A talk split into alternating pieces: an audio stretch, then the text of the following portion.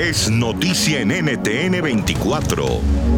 Hola, soy Gustavo Alegrete hoy en Club de Prensa con Sabrina Ahmechet, profesora de Pensamiento Político en la Universidad de Buenos Aires, y con Pepe López Zamorano, periodista, director de noticias de la red hispana. Analizamos la próxima visita de Andrés Manuel López Obrador a Washington. ¿Qué gana y qué pierde Donald Trump y AMLO con esa visita? Siento de alguna manera que la visita puede abrir la posibilidad de oportunidades. ¿A qué me refiero?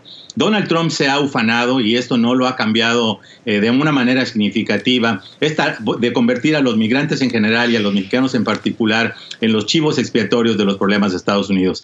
Desde el 2015, en aquella fatídica descenso de su, de su escalera eléctrica en la Torre Trump en Nueva York, nos acusó a los mexicanos de narcotraficantes, violadores, todos los calificativos negativos y prejuiciosos, xenofóbicos y racistas que te puedas imaginar y habló de la construcción de este muro en la frontera eh, con México. ¿Qué oportunidad hay? Me parece que desde la perspectiva simbólica, por una parte, el presidente López Obrador tiene la oportunidad de rebalancear públicamente frente a Trump esa narrativa. ¿Cómo? Exaltando las contribuciones tan grandes que históricamente hemos hecho los latinos y que ya se conocen, pero especialmente el papel vital y esencial que están jugando en este momento los migrantes, los latinos y los mexicanos en Estados Unidos. Me parece que necesitamos hacernos las siguientes preguntas. ¿Qué gana Donald Trump? ¿Qué gana AMLO? ¿Qué gana los Estados Unidos? ¿Qué gana México?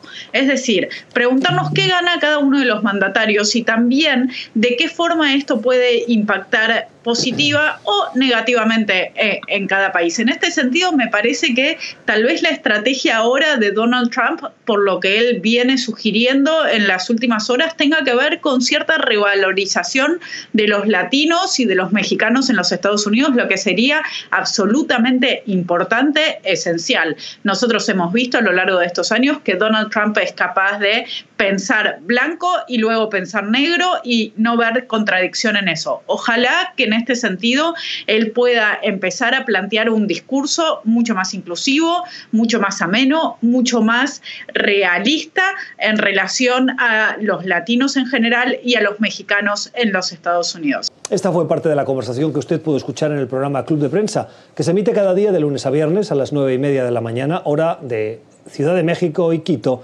diez y media hora de la costa este de Estados Unidos, en NTN 24.